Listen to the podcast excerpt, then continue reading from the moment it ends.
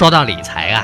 新的一年到了，大家都希望呢，在新的一年里让自己的钱袋子呢鼓起来，所以啊，又到了给自己制定新的理财计划的时间了。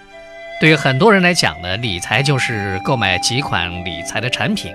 或者在股票市场里破釜沉舟的搏一把，寻求最大的收益。但如果想要更全面的实现理财目标，这些做法呢就显得有些片面了。那如何才能让我们的钱袋子在二零一六年鼓起来呢？对此呢，挖财理财师易晓表示，在制定新年理财计划之前，需要先对自身的现状。有清晰的认识，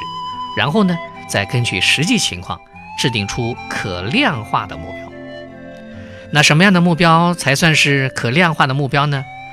挖财社区的易小老师解释说啊，在我们的人生当中，我们会有我要买一套大房子，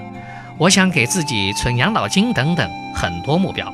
而可量化的目标，简单讲就是清楚完成这些目标需要多少钱，比如说。需要买一套两百万的房子，存一百万的养老基金，就是可量化的目标。那么，实现这些目标需要多少时间？就需要我们首先对自身的财务状况做出清晰的认识，然后呢，再制定出符合自身状况的理财规划。具体举例来讲啊，如果你担心未来的养老问题，希望二十年以后能存够一百万的养老金。就需要先分析目前的自身情况。如果目前没有存款，每年能存款两万，就可以根据这些情况制定理财的规划。按照目前的情况呢，每年投入两万的本金，假设理财收益为百分之六，那么二十年以后资产就是为七十七点九万，距离目标呢还差二十二点一万。那余下的二十二点一万呢？就需要通过开源节流，把每年存款提升为二点五七万，或者把自己的理财收益目标提升到百分之八点一，就能达到目标。然后再根据理财目标和风险的承受能力，对资产进行分配。总之，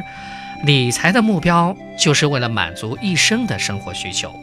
只有理财前量化了目标，才能制定理财方案，解决人生的财务问题。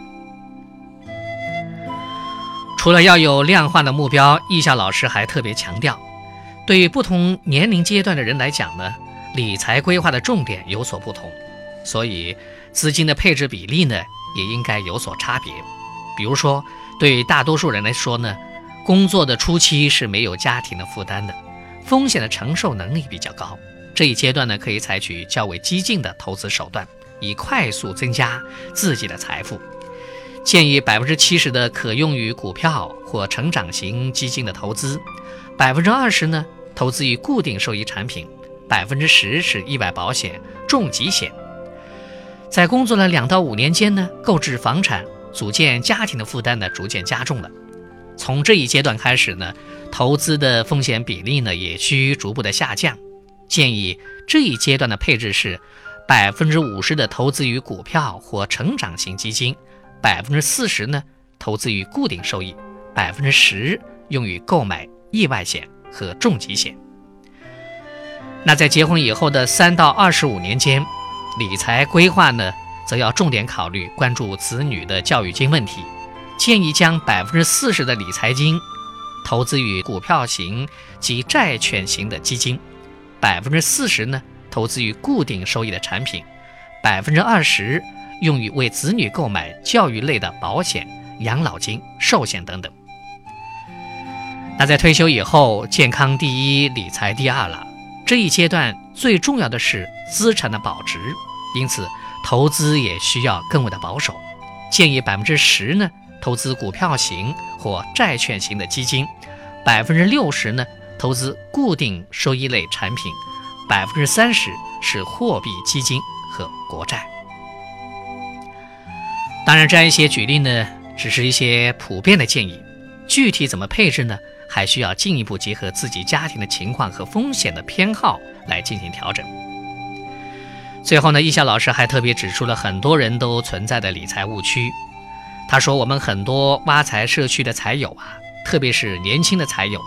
都觉得现在收入不高，每个月存几百元没有什么用，要理财就等到以后收入多了才开始。但其实呢，对一般工薪族来说，理财规划的越早越好。易晓老师通过简单的例子来告诉我们这个道理。假设啊，每个月只存五百元钱，